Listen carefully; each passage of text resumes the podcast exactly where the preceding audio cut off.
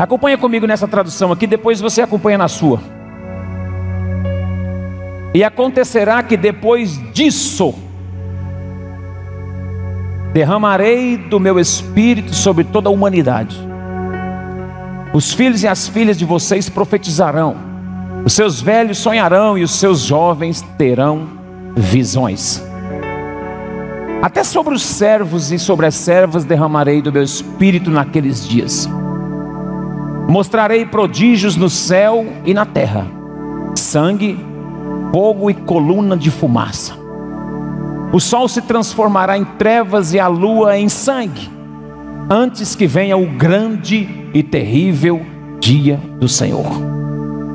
E acontecerá que todo aquele que invocar o nome do Senhor será salvo, porque no monte Sião e em Jerusalém estarão os que foram forem salvos, como o Senhor prometeu, e entre os sobreviventes aqueles que o Senhor chamar. Até aí. Irmãos, nota, duas, nota algumas coisas importantes nesse texto. Primeiro, que haverá um derramamento. Joel está profetizando, e ele diz que haverá um derramamento depois disso.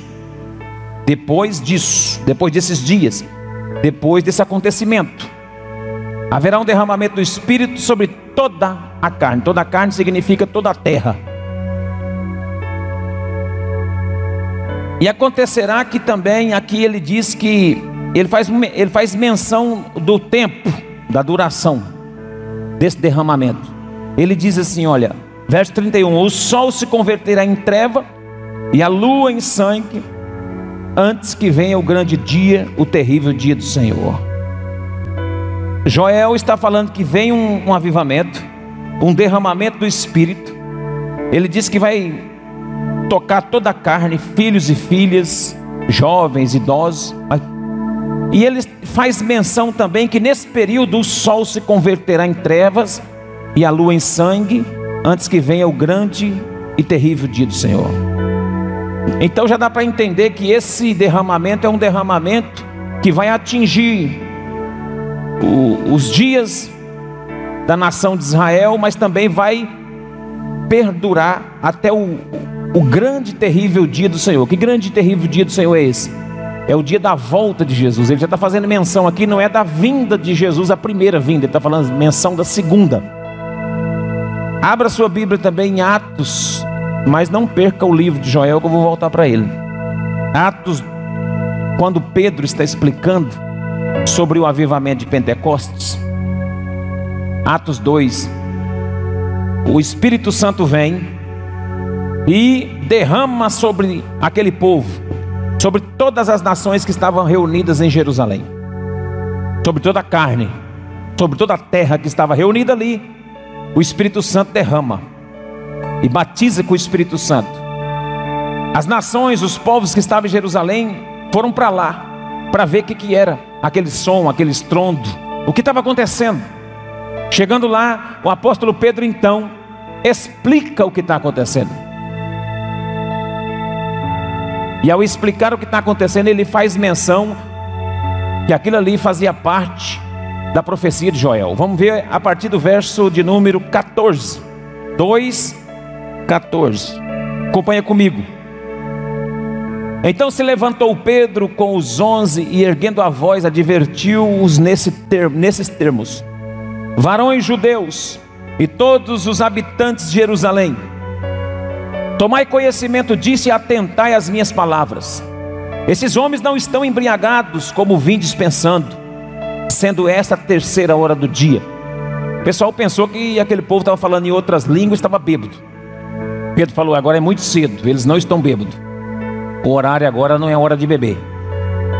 Ainda é a terceira hora do dia e eles não estão bêbados. O que aconteceu? 16. Isso ocorre, o que está ocorrendo é o que foi predito por intermédio do profeta Joel. E acontecerá nos últimos dias, diz o Senhor que derramarei do meu espírito sobre toda a carne, vossos filhos, vossas filhas profetizarão, vossos jovens terão visões e sonharão vossos velhos. Então aqui Pedro repete o texto na íntegra de Joel e, e assegura que, essa, que o que está acontecendo em Pentecoste é o derramamento do Espírito sobre toda a carne que Joel profetizou. Só que Pedro acrescenta mais uma questão a respeito da, do derramamento ser profético, mas também escatológico. Ele aqui acrescenta últimos dias. Lá em Joel não tem últimos dias. Lá em Joel, Joel disse que nesse esse derramamento o sol se converteria em trevas e a lua em sangue. Já aconteceu isso, irmão? Já aconteceu? O sol já se converteu em trevas em algum momento depois dessa profecia? A lua já se converteu em sangue? Não. O grande e terrível dia do Senhor será marcado por isso. Então, é uma prova que, essa, que esse derramamento, que esse avivamento que foi predito por Joel, além de ser profético para os dias que eles vivenciaram em Pentecoste, é também para os nossos dias. Que os dias que nós vivemos são os dias que antecedem o grande e terrível dia do Senhor. Os dias que nós vivemos são os dias que antecedem a volta, a vinda de Jesus. Os dias que nós vivemos são os últimos dias. E acontecerão, Pedro disse, que nos últimos dias, Pedro então acrescenta algo de informação nesse texto que nós compreendemos que essa profecia ela é, é, ela é profética e escatológica. Ela é extensiva para todos os dias depois de Pentecostes. Amém? Então, o que segura, o que retém a volta de Jesus? O que é que está segurando a vinda de Jesus? O que está segurando a vinda de Jesus é a falta desse derramamento, porque quando esse derramamento vier, ele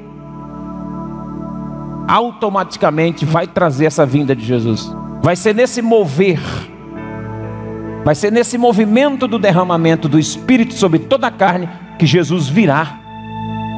Então, o que está segurando Jesus, o que está fazendo com que Jesus ainda não veio arrebatar a sua igreja, esse avivamento que não aconteceu na igreja de Jesus e nas nações, esse derramamento global, esse avivamento geral, essa última colheita, essa última chuva, esse derramamento ainda não veio, não veio. Assim como Joel está falando com a nação de Israel, Deus agora estendeu isso para a sua igreja. Então a responsabilidade agora não é só de Israel, agora é da igreja também com esse cumprimento, ou pelo menos o reprise, o restante da profecia para se cumprir em nós. É por isso que nós temos que orar, faz de novo, Senhor. É por isso que nós temos que cantar, faz de novo, Senhor. Assim como foi no dia de Pentecoste, faz de novo, porque é isso que vai trazer o Messias para reinar para é, arrebatar o seu povo. É o grande avivamento. Então o relógio de Deus não é nem Israel. O relógio de Deus é o avivamento que a igreja vai experimentar. O relógio de Deus é quando toda a carne, quando todas as nações, quando todos os povos estiverem experimentando um derramamento do Espírito sobre toda a carne, então virá o sol se converterá em trevas e haverá o grande e terrível dia do Senhor. Eu entendo que se a, igreja tem um papel fundamental na volta de Cristo. Quando houver esse arrebatamento, vai ser o momento em que a igreja vai, quando houver esse derramamento, vai provocar conversões em todos os lugares ao mesmo tempo, vai provocar sinais, provocar maravilhas, vai provocar milagres extraordinários em toda a face da terra, e o Evangelho será pregado em todas as nações, e então virá o fim.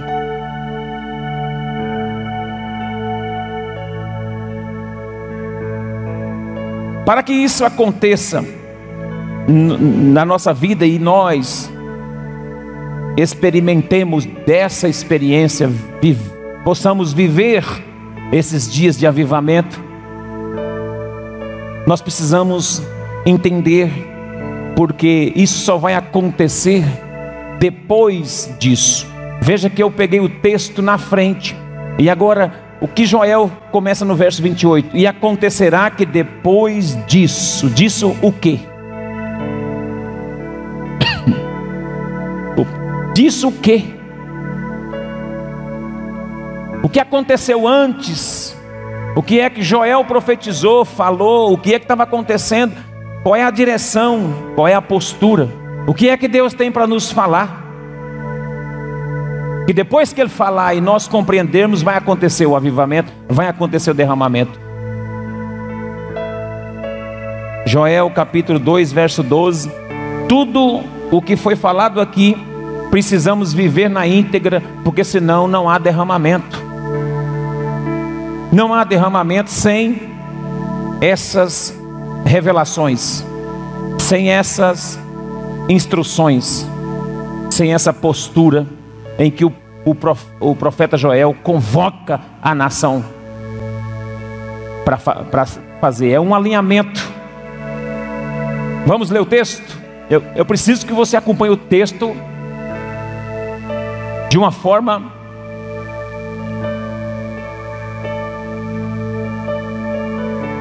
que não perca nenhum momento do texto. Então olhe para o texto da sua Bíblia, olhe para a tela. Joel 2,12.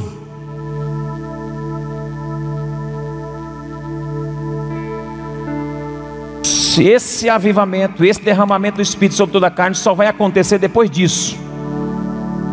Só vai acontecer depois disso. Joel que falou. Depois disso, derramarei do meu espírito. Depois de quê? Ainda assim, agora mesmo diz o Senhor: convertei-vos a mim de todo o vosso coração, e isso com jejuns, com choro e com pranto. Rasgai o vosso coração, e não apenas as vossas vestes Convertei-vos ao Senhor vosso Deus, porque Ele é misericordioso e compassivo, e tardio em irar-se, e grande em benignidade, e arrepende-se do mal. Nós queremos, irmãos, dar uma paradinha aqui, queremos experimentar realmente esse derramamento, aonde os sinais, poder de Deus virá sobre nós de uma forma poderosa, sim, mas há alguns detalhes que a gente precisa pensar. E o que eu quero pensar com você nesse primeiro contato com, esse, com essa convocação profética é sobre o nosso nível de consagração. Ele está dizendo assim: convertei-vos o vosso coração, e isso com jejuns, choro e pranto. Está escrito não está chamando para conversão a Jesus de Nazaré. Porque eu entendo e nós também já sabemos que a, vocês são convertidos. A igreja de Jesus, ela creu em Cristo para a salvação. A, a, a chamada de Deus para que venha o derramar do Espírito sobre nós é para nós convertermos o nosso coração em alguns aspectos que ele está desconvertido muitos aspectos na nossa vida e no nosso coração está desconvertido. Nós estamos descrentes de algumas coisas. Convertei-vos o vosso coração, e isso com jejuns, com choro e com pranto. Quanto tempo, irmãos?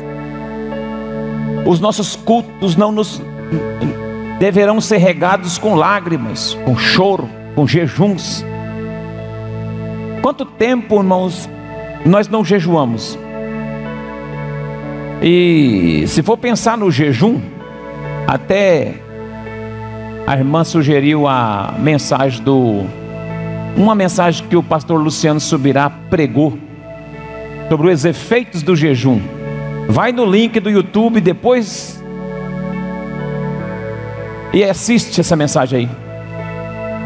Ele compartilha desses textos todos aqui. O pastor Luciano Subirá entende que o jejum ele precisa ser uma prática diária.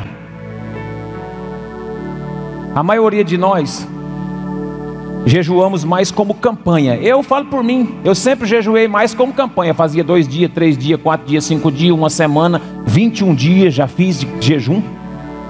Já fiz 40, não o dia todo, mas até quatro horas.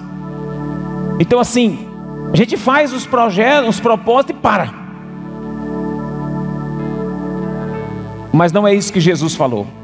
Estava tendo uma crítica, umas discussões a respeito do jejum.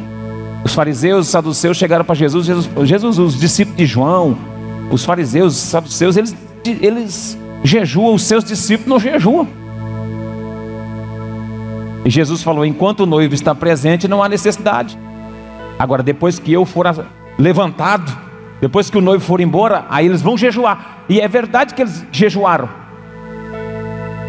E eles passaram a jejuar. E há na tradição judaica que no mínimo, no mínimo, no mínimo, eles jejuam duas vezes por semana. Duas vezes por semana. E, e qual de nós, né, irmãos, que estamos jejuando, vamos ser sinceros, duas vezes por semana? Por que, que nós não jejuamos, será?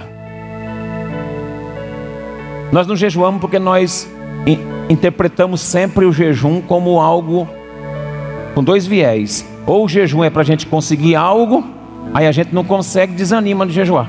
Porque o jejum, você nunca vai conseguir nada com jejum. Se você jejuar para conseguir algo de Deus, você nunca vai conseguir nada. Aí, como você não consegue, porque não é para isso, aí você desanima. Aí até o Luciano Subirá faz uma brincadeira e uma, uma pessoa falou para ele, ele foi aconselhar o irmão jejuar. Jejua, irmão, isso aí é só jejum. Aí ele falou, ah, já fiz isso, não, não virou nada. Não adiantou. Ele falou, então, é, por que você não vai na academia, paga a academia e faz só uma aula, ou então não paga, faz uma aula experimental e não volta mais que já resolve o seu problema. Jejum é um exercício. É uma prática. E não é para mudar Deus, é para mudar a mim mesmo. A maior e a melhor ferramenta que Deus e Jesus Cristo deixou para os seus discípulos é o jejum, no sentido de alinhar o nosso domínio próprio. Você sabia que tudo na nossa vida está relacionado ao nosso domínio próprio? Tudo todas as suas decisões mal tomadas ou as bem tomadas, tudo que você vai fazer, as suas respostas, tudo está relacionado, os seus, os seus, de repente, aqueles rompantes, não tem aqueles nervosismo, tudo isso está ligado ao seu domínio próprio. E você sabe a única ferramenta que controla o seu domínio próprio, que te dá domínio próprio, que controla o seu eu, a única que existe, a única que existe, se chama jejum. O jejum controla a carne. E a Bíblia diz que a carne milita contra o espírito, e o espírito milita contra a carne o dia todo. Se você estiver jejuando, o seu espírito domina a sua carne. E a convocação que o profeta faz é para nós convertermos nessa área.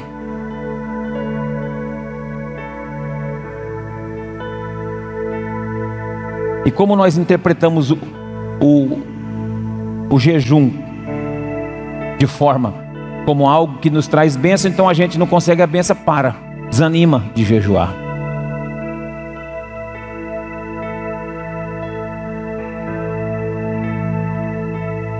Ou então pensamos que o jejum é um sacrifício e que Jesus já fez o sacrifício, a gente não precisa fazer mais.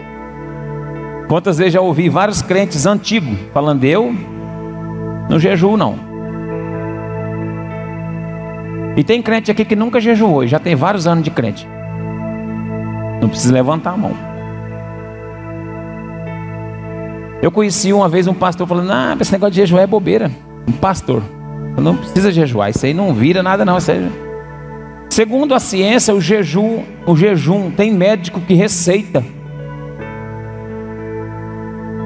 O jejum ajuda na saúde física. Sempre orientado pelo profissional. Joel está dizendo: Convertei-vos a mim de todo o vosso coração, e isso com choro, com jejuns, choro e pranto.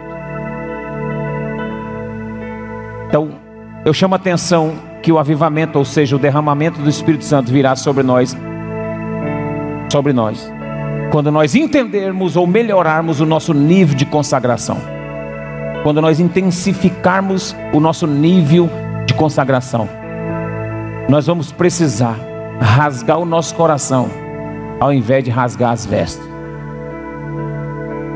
Ao invés de fazer a nossa a nossa apresentação cultural, ao invés de nós fazermos as, é, aquilo que é aparente, o rasgar das vestes, fala do modelo de culto, dos nossos sacrifícios aqui, fala da nossa, da nossa forma de entregar para Deus. Deus não está tanto interessado com isso quanto que se rasgue o coração. Então está falando de um nível mais profundo de consagração. Isso não é apenas o jejum. Eu toquei no, no aspecto do jejum porque está escrito, mas ele está falando choro, pranto, rasgar o coração ao invés das vestes. E ele está falando de um nível profundo de consagração, mas ele também está falando de um nível profundo de quebrantamento que nós temos que descer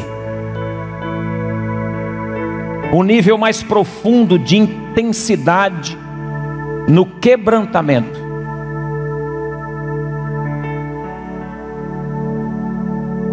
Nós, nós estamos cheios de muita coisa e isso está nos deixando duro demais. Está nos deixando duros demais. Nós estamos muito ignorantes, brutos, arrogantes. Nós estamos é, respondões, inclinados para a ira, nervosos com, muito, com pouca coisa. Nós estamos sem controle, igual tele, televisão velha. Já viu televisão velha que não presta para nada? Até o controle perdeu. Então nós estamos sem controle. A, a mídia está fomentando essa, essa, essa falta, essa, essa ira desenfreada, essas guerras, essa, isso que nós estamos assistindo todo dia. As famílias estão pai contra filho, filho contra pai. Esse negócio de igreja contra igreja, pastor contra pastor, irmão contra irmão. É resposta na ponta da, da lata. É na internet, é briga. Sabe o que dá mais views na internet? É briga. Briga de crente na internet. Dá muito compartilhamento. Aí o irmão fala do pastor fulano, fulano dá a resposta para o ciclano. É, é, nós estamos sem controle. O domínio próprio tá, acabou. Por quê? Porque a carne está imperando Há uma brutalidade, resposta na ponta da linha. Então nós estamos mal educados. E isso enrijece os músculos da alma e não nos deixa quebrantar. Não nos deixa chorar. Quando é que você chorou? Quando é que você chorou? Quando é que você debruçou aos pés do Senhor? Aí sabe por que, que a gente, Deus permite a gente passar por uns estreitos que parece que não vai ter final, para a gente chorar, porque eu não estou conseguindo chorar sem motivo, eu não estou conseguindo quebrantar sem um motivo por trás. Aí Deus me permite passar por uma angústia, me permite passar por uma prova tremenda que eu não vejo saída. Aí eu vou para os pés do Senhor e choro, e quebranto meu coração. Só que Deus não quer que a gente tenha esse nível de relacionamento com Ele só nos apuros. Nos apuros também Ele nos socorre e Ele gosta. Que a gente vá para perto dele. Mas irmãos, não há um, um, as nossas reuniões não estão assim, elas estão enrijecidas da nossa dureza, enrijecidas do, de, dessa poeira. Nós estamos grossos de poeira, aquela poeira do mundo. Essas informações, essa maledicência, essa obra do inferno, endureceu o nosso coração, e nós não somos capazes de rasgar, nós trazemos ranço das coisas que nos acompanharam no mundo, e parece que isso ainda serve para hoje. E a gente às vezes conta isso com vantagem, misericórdia minha vida, misericórdia da sua, da nossa. Parece que tem coisa que a gente conserva, e isso está impedindo o quebrantar da igreja. E está tá impedindo o choro da igreja. A gente não vai mais para um cantinho com ele e chora, ou ri, ou brinca, quebranta, troca ideia com ele, fala com ele. Não, a gente não. Nós ficamos litúrgicos. Nos tornamos litúrgicos, viemos para o culto, hora para começar, hora para terminar. Arrumamos um jeitinho até da hora de criticar o culto. O culto que nós mesmos apresentamos, nós somos tão capazes assim de criticar o culto que nós mesmos apresentamos para Deus. Esse culto foi ruim. E a gente tem, não, não tem a capacidade de, de entender que foi o culto que eu ofereci para Deus que eu critiquei e que foi ruim. Isso está impedindo a gente de quebrantar. A chamada de Deus é para um nível mais profundo de consagração. Em segundo lugar, para um nível mais profundo de quebrantamento. Mas para quebrantar o coração, a gente precisa rasgar, desnudar, abrir, transparecer, deixar a, a, a deixar a mostra quem nós somos e não fazer um ritual, rasgar as vestes, fazer o culto, fazer o louvor,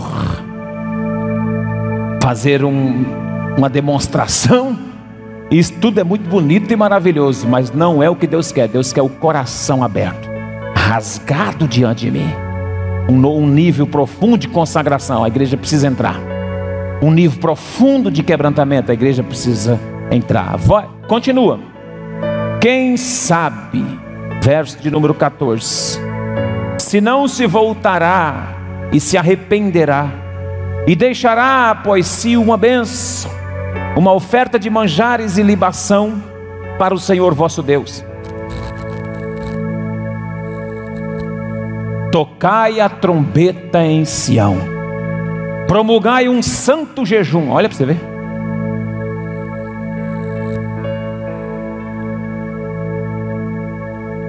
Assista depois a mensagem que eu estou lhe falando, os efeitos do jejum, tá? O pastor Luciano Subirá coloca isso aqui como quase como uma condição para Deus derramar esse avivamento. A igreja vai precisar jejuar. A igreja, o crente, daqui até Jesus, o grande terrível dia dele, até a volta dele, a igreja vai ter que jejuar. Não é jejuar porque, ah, eu vou jejuar porque aquele filho meu está lá. Não, não é só isso não.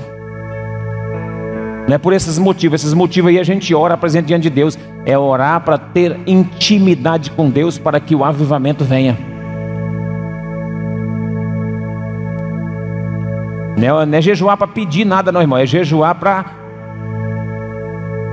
ter domínio próprio, santidade, um nível mais profundo de consagração, um nível mais profundo de quebrantamento, para atrair o poder do Espírito sobre toda a carne. Quem me entende essa noite aqui? Diga glória a Deus. E ele fala: quem sabe, isso acontecendo, não se voltará e se arrependerá e deixará após si uma benção, uma oferta de manjares, libação para o Senhor vosso Deus. Tocai a trombeta de Sião, provokai um santo jejum, proclamai uma assembleia solene, congregai o povo, santificai a congregação, ajuntai os anciãos, reuni os filhinhos, os que mamam, saia o noivo da sua recâmara e a noiva do seu aposento.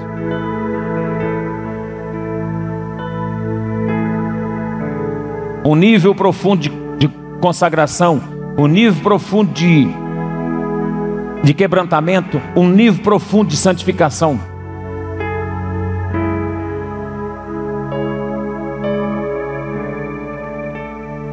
Santificação. E a santificação, essa chamada é para todos. Você viu aqui que ele diz santificar a congregação. É para todos. Fala dos filhos, os filhinhos, os que mamam e aqueles recém-casados. Os noivos. Ah, vai casar, vai casar. Então antes vamos. Vem cá.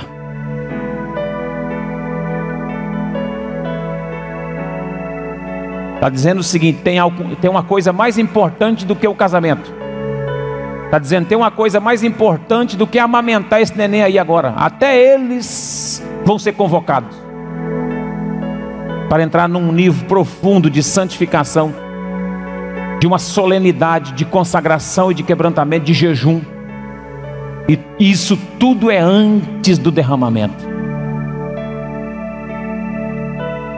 E ele diz: congregai o povo, santificai a congregação, ajuntai os anciãos. Aí no 17 ele chama os ministros. Ele chama os pastores, a liderança, quer ver? Chorem os sacerdotes, ministros do Senhor, entre o pórtico e o altar. Orem, poupa o teu povo, ó Senhor, e não te entregues a tua herança ao opróbrio, para que as nações façam escárnio dele porque hão de dizer entre os povos: Onde está o seu Deus? Então o Senhor se mostrou zeloso da terra e compadeceu do seu povo.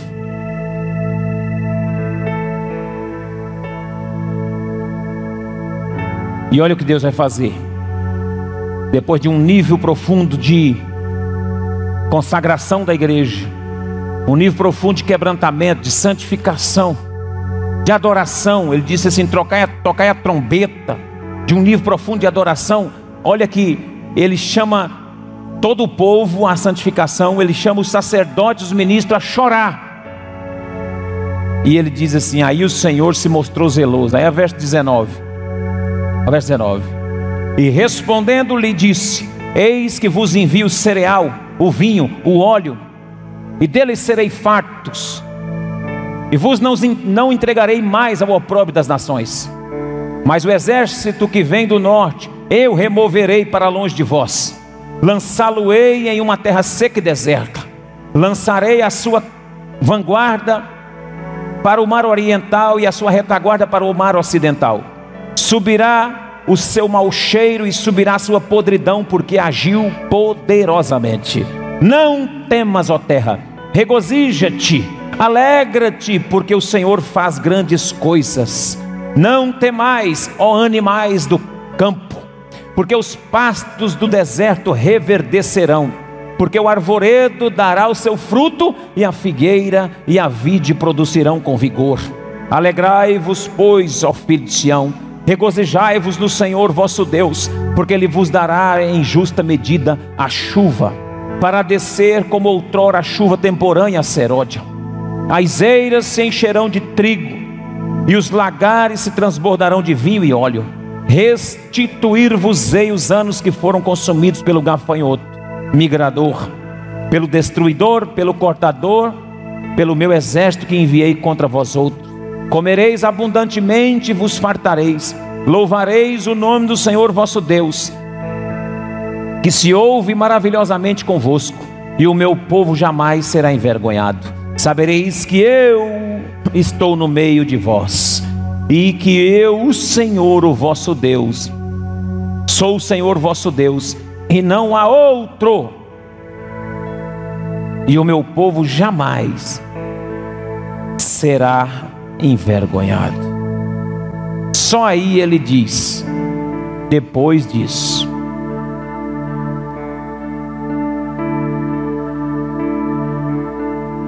Depois que acontecer isso, eu vou derramar do meu espírito sobre toda a carne. Depois disso, ao verso 28. Depois disso, derramarei do meu espírito sobre toda. Depois desse alinhamento, depois desse nível mais profundo de consagração, depois desse estreitamento, desse comportamento novo, adotado, de quebrantamento, de deixar o espírito dominar o nosso próprio ego, Precisamos ser dominados, irmãos. Nós não formos dominados pelo Espírito, não tem avivamento, não tem derramamento do Espírito sem o homem dominado. Nenhum homem que não for possuído pelo Espírito. Se o homem não for possuído pelo Espírito, ele não flui no Espírito. Se eu não deixar o Espírito governar a minha vida, eu não posso dizer que eu sou cheio do Espírito. Eu tenho que ser comandado por Ele. E eu só posso ser cheio desse Espírito a partir do momento que eu levo uma vida com um nível altíssimo de consagração.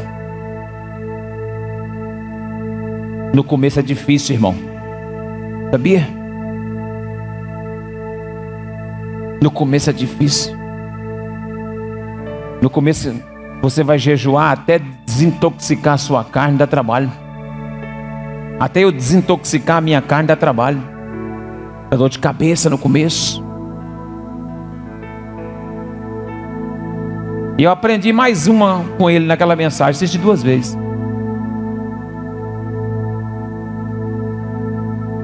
Ele conta uma experiência lá, né? Depois que você for assistir, eu já contei quase tudo também. É, mas é bom que você aprende mais. Ele contou a experiência, disse que ele ligou para o rapaz da academia, personal trainer dele, falou: Ó, oh, essa semana eu vou fazer uns sete dias, eu vou fazer uma consagração, meio extensa, aí eu, semana não vou. Aí o cara falou: tá bom. Aí ele foi pesquisar, ver e tal. Aí ele pensou, né? Ele falou assim: mas os irmãos antigamente, eles jejuavam e para eles comer tinha que caçar um animal. eles iam para a roça. O trabalho deles era na lida. Não era no ar-condicionado, não tinha. Era uma vida mais rústica. Tinha que trabalhar na roça, trabalhar na caça. Porque tem gente que às vezes vai jejuar já já aproveita aquele dia que ele vai acordar mais tarde, já acorda lá para as 10. Aí vai, você seja jejuando dormindo. Aí fica o dia inteiro assim, com o espírito abatido. Você, você pensa que ele está morrendo. Você o que foi, irmão? Jejum, irmão. Ixi, só Deus. Cientificamente, o corpo só libera a energia necessária para aquilo que ele precisa. Se você ficar o dia inteiro no sofá de boa, o seu corpo vai entender que você está precisando da energia suficiente para sentar. Falou, ele está precisando de muito, não, então eu vou liberar só o que ele precisa para ficar sentado. Agora, se você está exercitando, fazendo alguma coisa, o corpo está entendendo que você precisa de mais força e está mandando mais energia para você. Então, quando você vai gastando a energia, não comeu, o corpo, o corpo vai suprindo, a gordura vai suprindo, vai queimando aquilo que tem, a reserva que o corpo possui. Então, irmão, o jejum é um exercício. A gente pode trabalhar, pode fazer o que está fazendo, continuar. Ninguém vai morrer. Ninguém vai morrer. Agora, lógico, de repente você fala assim: se você for fazer um jejum meio extenso aí, aí você conversa comigo antes, para saber qual é o tipo de jejum que você está querendo fazer. De repente você está querendo fazer 40 dias aí sem comer aí e não fez uma preparação. Tem que ir começando. Meio período, meio período, um período, um período, uma refeição só durante 24 horas ou duas. Duas também já dá quase normal, né? Uma. Então, porque jejum, irmão, não é esse negócio de falar, eu tirei coca. Eu tirei a minha. Olha, eu tirei a minha Netflix. Jejuei a Netflix. Pá, mas aí não é jejum, não, irmão. Jejuou, né? Rapaz, sai dessa. Isso não é sacrifício que vai trazer avivamento, não.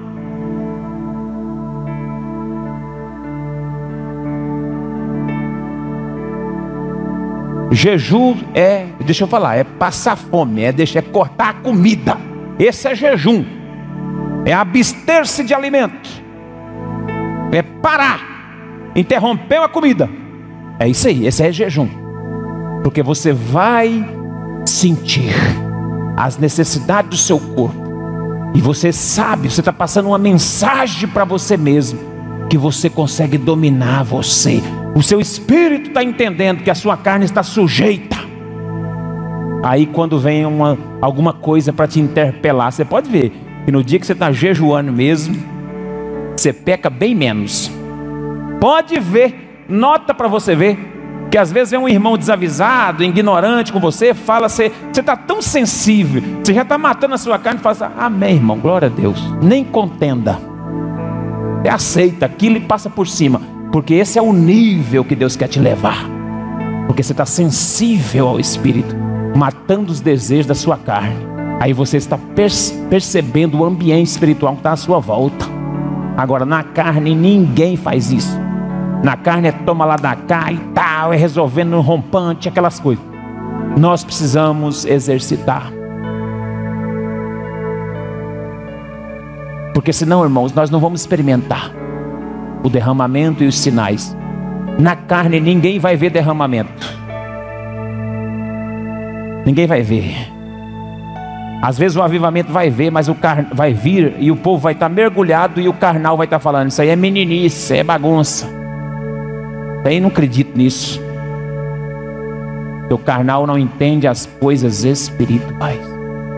Já estou encerrando. Aconteceu um fato que é conhecimento, é conhecimento de todos. Não teve na posse do ministro do STF, aquele pastor An, An, André Mendonça? Não teve? Na posse dele, não teve uma reunião numa sala em que a primeira dama orou e falou em outras línguas? Isso ficou, viralizou na nação. Algum, tem algum irmão que não sabe disso? Nunca viu?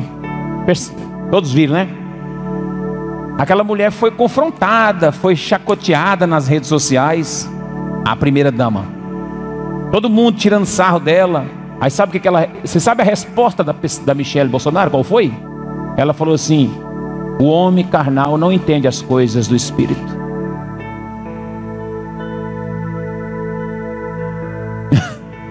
Eu não, eu, não, eu não posso brigar porque o natural não vai compreender aquilo ali nunca.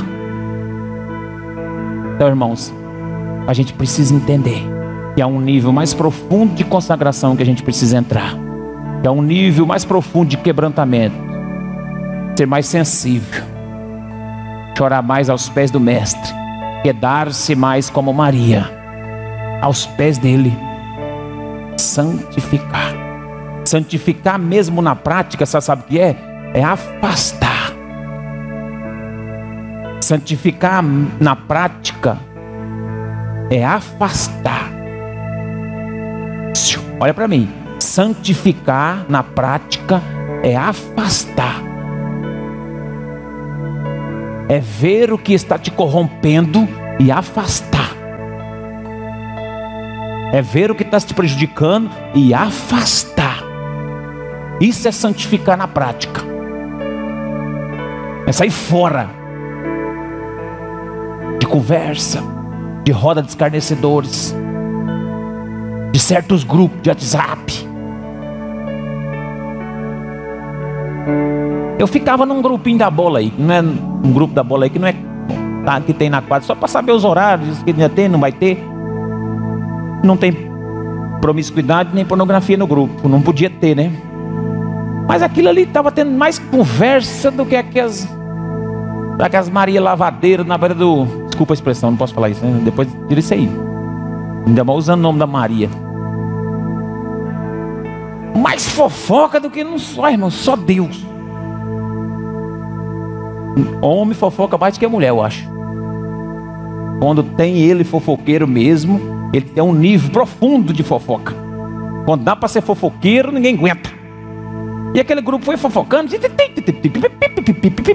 E eu escutando aquela converseira. Tinha hora que tinha 150 conversas. Tinha hora que eu ia olhar, tinha 200. Falei, meu Deus, não dá tanto conta de acompanhar, não. A maioria eu chegava lá e pum, apagava. Mas de vez em quando eu via uns fermentos. Aí Deus falou comigo: sai daí. Sai fora daí. Sai daí. Isso não está te ajudando. Santifica, afasta perdendo tempo com essa coisa aí. Santificai. Santificai a congregação. Vamos orar, irmãos?